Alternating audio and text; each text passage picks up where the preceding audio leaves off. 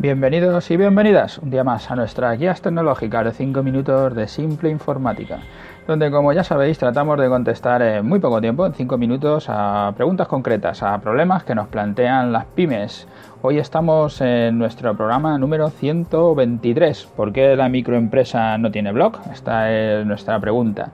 Sabéis que si queréis dejarnos cualquier pregunta entrando a nuestra página web en simpleinformática.es podéis dejarnos vuestras preguntas y os haremos vuestra guía de 5 minutos de Simple Informática donde contestaremos a, esa pregunta que nos hagáis. Y si os pasáis por iTunes o por iVoox si sois escuchantes de los podcasts, pues ya sabéis que podéis dejarnos vuestras valoraciones y vuestros me gustas, que eso nos hace crecer, nos hace estar mejor posicionados en esas plataformas y a nosotros nos viene muy bien, nos da energía para poder seguir con estos programas. Hoy seguimos con ese ciclo sobre la pyme y las carencias tecnológicas que empezábamos, donde ya desde el programa 118 que publicábamos ese PDF, ese informe de, sobre la microempresa y sobre, bueno, en general sobre las empresas y las separaciones de lo que es microempresa, pequeña empresa, mediana empresa, y nos hacíamos ahí una pregunta en el programa 120 de cómo mejorar nuestra microempresa y decíamos, bueno, pues hay una serie de temas, el tener web, la web 3.0, catálogo, comercio, el tema de las redes sociales, que es el tema que tratamos hoy, la ciberseguridad, tal. Pues estamos contestando a todas esas preguntas, esa que decíamos que es la transformación digital, el hacer que la microempresa empiece a meterse en el mundo digital porque si no lo va a pasar mal, pues hoy tenemos este, el de las redes sociales. Ya hemos hablado otras veces sobre el tema de los blogs, las redes sociales, fidelizar y buscar comunidad. La pregunta realmente no es por qué la microempresa no tiene blog, sino que es por qué la microempresa no genera contenido para sus clientes o por qué no aprovecha, visto desde un punto de vista del marketing, el inbound marketing o el marketing de contenidos. Ya hablamos en los otros programas de hacer podcast, de hacer videoblog o de hacer los blogs que todo el contenido que generamos ahí en estas, en estas herramientas, pues que luego lo amplifiquemos en nuestras redes sociales o que directamente publiquemos contenido en las redes sociales para llevarlos a nuestra web, ¿no? Eh, es curioso, ¿no? Como en el programa anterior hablábamos en la el por qué no se vende en la, microempresa, por qué no estamos vendiendo a través de Internet, pero que sí que la microempresa, aunque no vende, sí que consume, que se va a tiendas de otros y ahí pues hace sus compras. O sea, que ha dado ese paso de que ya sabe cómo funcionan, pero todavía no lo, no lo emplea. Y en la generación de contenidos es exactamente igual o muy parecido por lo menos, muchos gerentes o directores de las microempresas pues consumen muchos contenidos de internet de, otros, pero no generan los suyos. Y, en muchos casos es, estos gerentes o estos directores o estos comerciales, o depende de las microempresas, estamos hablando de empresas de 1 hasta 10 empleados o hasta 9 empleados, que saben mucho, que son expertos, que tienen muchísima experiencia y que podrían generar contenidos con mucha facilidad, pues no lo generan. Aunque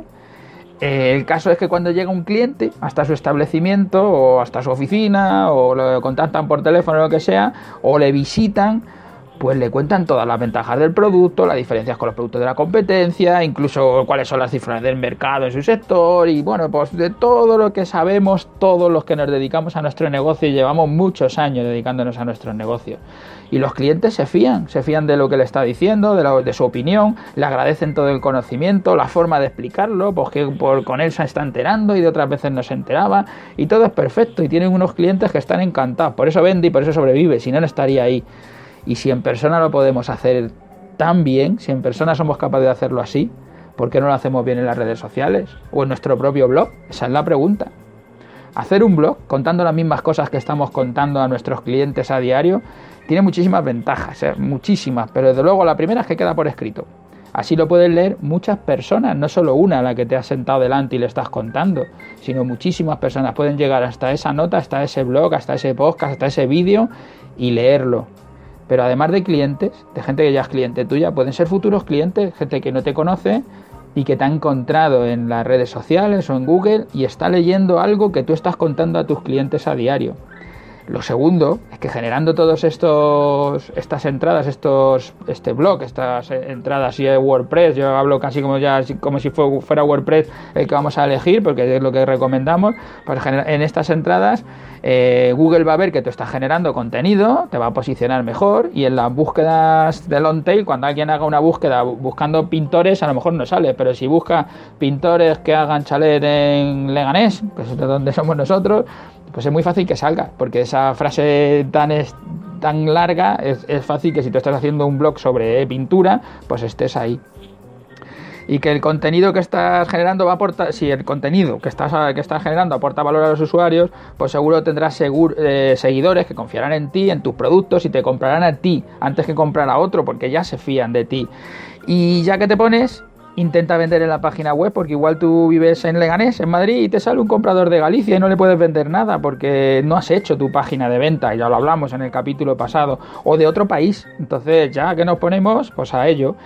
pues eso, ánimo, empezar vuestro blog hoy mismo, no lo dejéis para más tarde. Y si no queréis escribir, pues grabarlos, hacerlo en vídeo desde vuestro móvil, hacerlo el audio en el móvil con vuestra voz. Y si necesitáis que lo automaticemos o lo editemos o cualquier cosa, aquí estamos nosotros para ayudaros. Eh, gracias por estar ahí, hasta mañana, que ya me pasé del tiempo.